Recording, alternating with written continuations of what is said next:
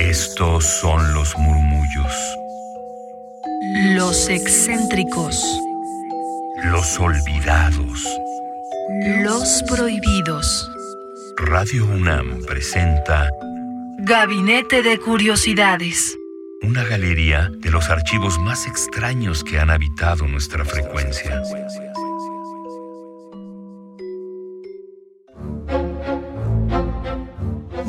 Tardes, bienvenidos a Gabinete de Curiosidades. Nosotras somos Luisa Iglesias y Frida Rebontulet. Hola Frida.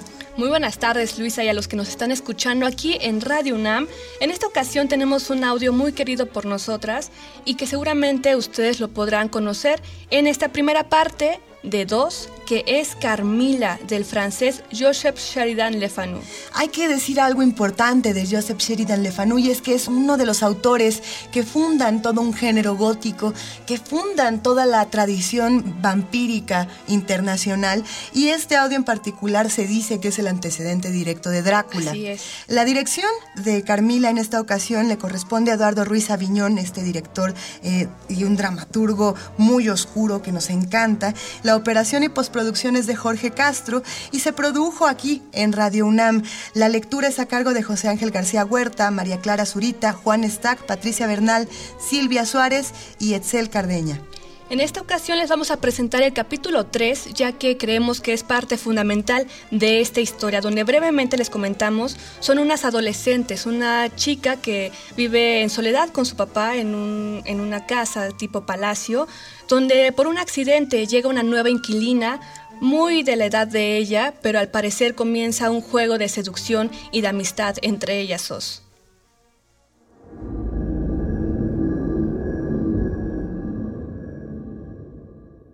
Carmila, de Sheridan Le Fanu.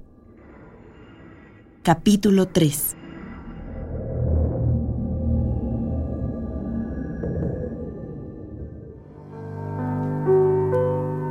– 14 de diciembre de 1857. Qué extraño pacto han concertado la luz y las sombras, y por qué se nos ha mantenido ignorantes de él. Ahora que las pesadas y mareantes tardes se han convertido en un gozoso intento de postergar cada vez más la nocturna despedida con Carmila, sucede lo otro. La muerte parece cercarnos, como si el tiempo que hemos creado Carmila y yo le resultara insoportable. Hoy en la mañana, mi padre salió a cuidar a la hija de un joven campesino que habita como a una milla del castillo. Esa niña, tratada por mi padre como si fuera su sobrina, había sido atacada por un mal fatal, desconocido, que tantas víctimas ha causado los últimos días en Estiria. En la tarde regresó mi padre. La niña había muerto. La inmovilidad había sido mayor que su tenue lazo con la tierra. El silencio había prevalecido sobre su risa.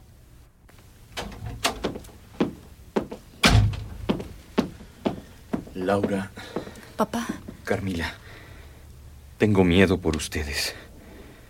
La desgracia ronda estos lugares y, como siempre, se ensaña contra los más indefensos, contra las jóvenes, incluso contra las niñas. papá, ¿qué vas a hacer? Confieso que... que no lo sé. He visto cómo la vida se escapa a pesar de médicos, curanderos y aún oraciones. La única explicación que tiene la pobre gente es la superstición, la fantasía, las imágenes terroríficas que, según me temo, tienen tal fuerza que bastan para contagiar a otras personas. Lord Thompson, mencionó usted la palabra correcta, contagio. Por supuesto, no de fantasías o imágenes terribles que desolarían al mundo en caso de ser reales. No. Se trata de la naturaleza, de un impulso constante hacia la vida que no ve reparos en alimentarse de los más débiles. Mera naturaleza que no necesita un creador ajeno a ella. Carmila, eres demasiado joven para hablar así. ¿De verdad lo cree, Lord Thompson? Pero es que, ¿no crees en un creador? ¿En la vida después de la muerte? ¿Lo crees tú, querida Laura? Yo. Probablemente es el doctor Jacobson. Le pedí que viniera. arreglo las piezas del ajedrez, papá? No, hoy no, Laura. Pero en cambio les voy a pedir, hijas mías, que atiendan al hijo del restaurador de cuadros si llega y aún no he terminado de conversar con el doctor. Claro, eso haremos. Laura, queridísima Laura, no me contestaste. ¿Tienes miedo de morir? Claro, todos lo tienen. Todos los que decaen aún antes de residir en la tumba. Todos los que carecen de la voluntad suficiente para ahuyentar a los gusanos y evitar que la vejez los triture. ¿Cómo evitarlo? Imagínate vivir, morir, como los verdaderos enamorados que mueren juntos para que puedan vivir juntos. Nosotras, mientras vivamos en el mundo, seremos orugas. Pero cuando llegue el verano, nos transformaremos en mariposas. En el intervalo, será necesario aceptar el dolor del tránsito. Mi amada Laura, ¿no lo has empezado a sentir ya? Señorita Laura, afuera está el muchacho de Graz y trae varios cuadros. ¿Le aviso a tu padre? No, él está ocupado. Nosotras lo atenderemos. Muy bien. No, no se preocupe, señorita. Los cuadros están bien guardados. No les pasó nada. ¿Te ayudo a abrir las cajas? Por favor.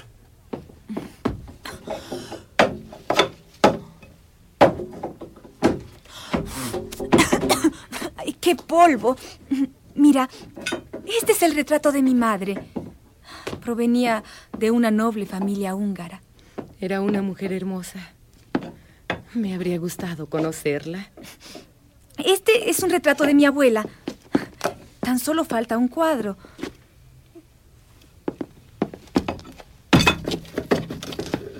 ¿Qué sucede? ¿No pueden abrir esa caja? Ay, no quieren salir los tornillos. No, no se preocupen. En un momento abro la caja. ¿Me permiten? Señorita, se podría lastimar. ¿Me permites? Pero si es la imagen de Carmila. Carmila mía, es increíble. Sin duda eres tú la del retrato. Viva, palpitante, dispuesta a hablar. Incluso está el pequeño lunar que tienes en la garganta. ¿De quién es el retrato, Laura? Aquí dice eh, Mircala, condesa de Karnstein, 1600... 98. Creo descender de los Karnstein.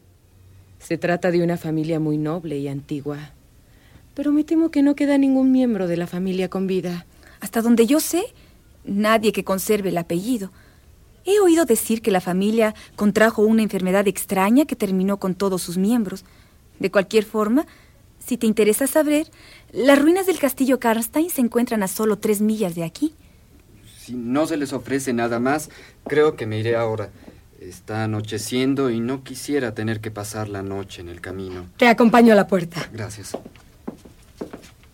Mi querida Carmila, creo que tienes más derecho que yo al cuadro, pero de cualquier forma, desearía mantenerlo cerca de mí.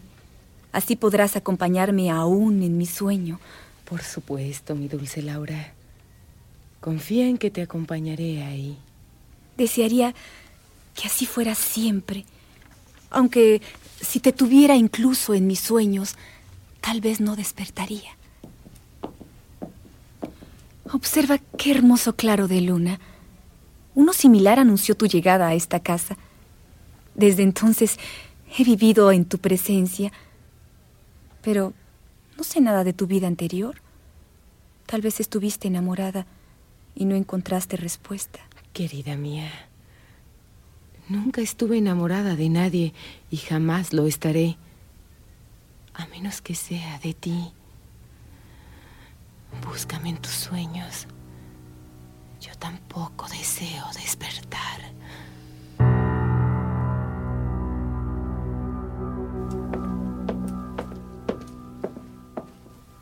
Laura.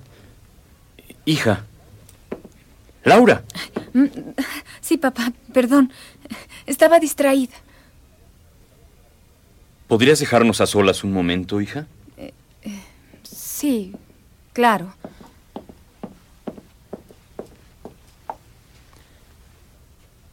Carmila, ¿has tenido alguna noticia de tu madre? No, ninguna. ¿Conoces algún sitio al que pudiera enviarle una carta o comunicarme con ella de alguna manera? Si es necesario guardar discreción, No yo... sabría decirlo, pero aunque sin duda me dolería, he pensado dejarlos. Han sido bondadosos y amables conmigo en demasía.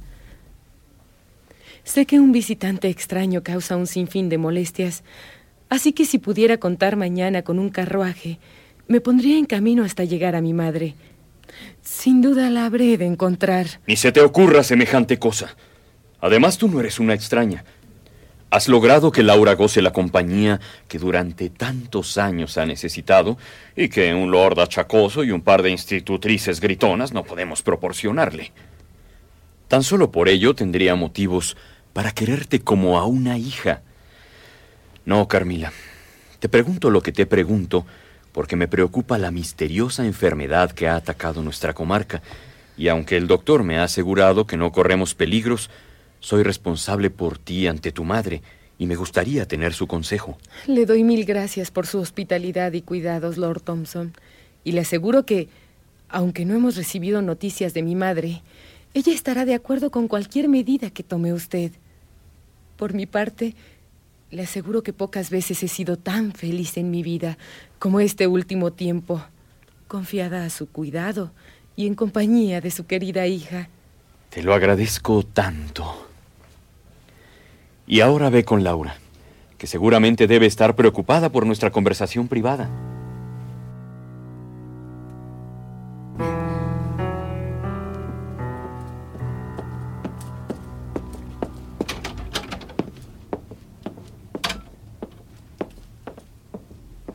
¿Qué sucedió? ¿Hay algún problema? ¿Nos vas a abandonar? No te preocupes, no sucede nada. Y de irme, no lo haré sin ti. Pero ¿por qué no me dices nada más? Sé tan poco de tu vida pasada, de tus planes. Mi querida Laura, he proferido un juramento tan terrible que no me atrevo a narrar mi historia, ni siquiera a ti. Pero ya está muy cercana la ocasión en que lo sabrás todo. Pensarás que soy muy cruel y egoísta, pero el amor aumenta su egoísmo conforme crece su pasión. No puedes imaginar hasta qué punto soy celosa. Tendrás que acompañarme, amándome hasta la muerte o de lo contrario, odiarme y, aún así acompañarme odiándome hasta la muerte, e inclusive más allá. En mi naturaleza no existe la indiferencia. No entiendo. ¿Has ido alguna vez a un baile? No, nunca. Deben ser maravillosos. Casi los he olvidado. Pero, ¿cómo? Eres tan joven. Si hago un esfuerzo, recuerdo cuánto pasó en él.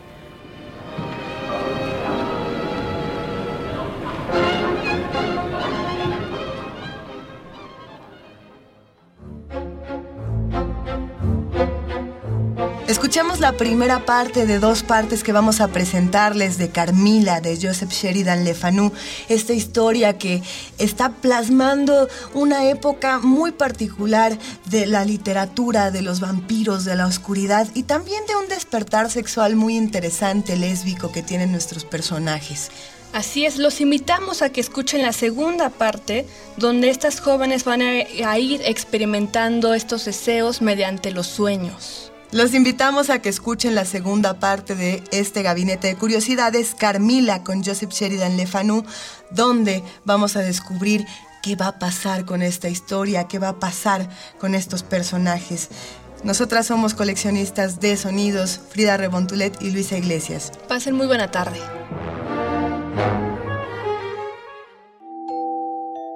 Esta fue una producción de Radio UNAM con el apoyo de Descarga Cultura.